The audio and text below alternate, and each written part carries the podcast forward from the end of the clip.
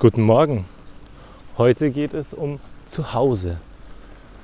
Was ist für dich zu Hause? Und welche Leute sind für dich zu Hause? Weil zu Hause kann ja nicht nur ein Ort sein, sondern auch Menschen sein. Man sagt ja nicht umsonst, zu Hause ist dort, wo man die richtigen Menschen um sich hat. Und wenn wir so drüber nachdenken, dann kann zu Hause ja überall sein. Es kann ein Ort sein, es kann ein Ding sein, es kann ein Umfeld sein, in dem du dich geborgen fühlst. Es kann aber auch einfach irgendwo auf einem Berg sein oder am Meer, da, wo du zur Ruhe kommst, wo du um dich herum die richtigen Menschen hast und ein Umfeld, wo du einfach du sein kannst. Welcher Ort ist das für dich und wann warst du das letzte Mal dort? Ist es dein Zuhause? Ist es so ein Ort? Oder ist dein Zuhause gerade wegen der Pandemie, dem Lockdown und dem Aufeinandersitzen vielleicht gar kein Ort der Ruhe mehr? Was hat sich geändert? Was war vorher in deinem Leben, das dazu geführt hat, dass dein Zuhause dein Zuhause war und dass es jetzt das heute nicht mehr ist? Denk mal drüber nach.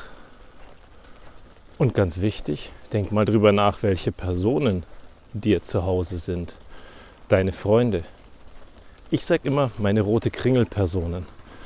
Leute, die mir besonders wichtig sind und die ich anrufe, wenn es mir nicht gut geht oder wenn ich einen herzlich ehrlichen Rat brauche, die haben einen roten Kringel in meinem Adressbuch.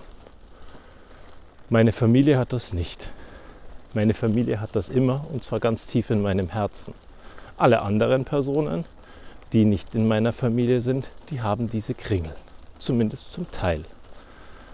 Und mir ist wichtig, dass wenn ich mit ihnen kommuniziere, dass ich relativ viel mit ihnen kommuniziere, beziehungsweise immer wieder Kontakt zu ihnen suche.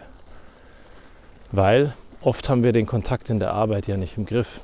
Wir wissen nicht, welche Personen sich mit uns abgeben oder in welchen Projekten wir mit eigenartigen Personen zu tun haben.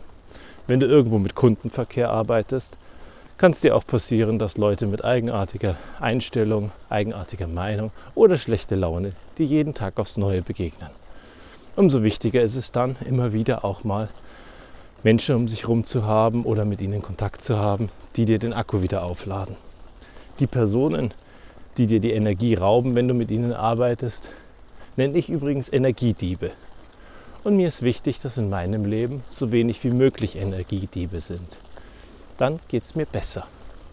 Klar kann auch ich nicht denen die ganze Zeit aus dem Weg gehen, aber ich kann schauen, wie viel Zeit ich investiere in die Dinge, die ich mit ihnen tun muss, wie viel ich dort alleine mache oder mit ihnen im Team mache. Oder du erinnerst dich an eine der letzten Episoden, ich kann mir Zeit nehmen, um sie kennenzulernen. Und ganz oft wird ein Energiedieb dann zu einem sehr, sehr positiven und guten Menschen.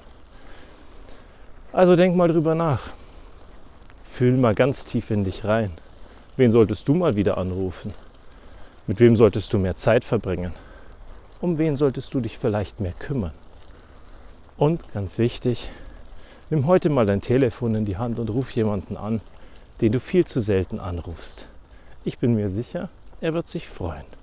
Und ganz wichtig, frag ihn, was beschäftigt dich heute?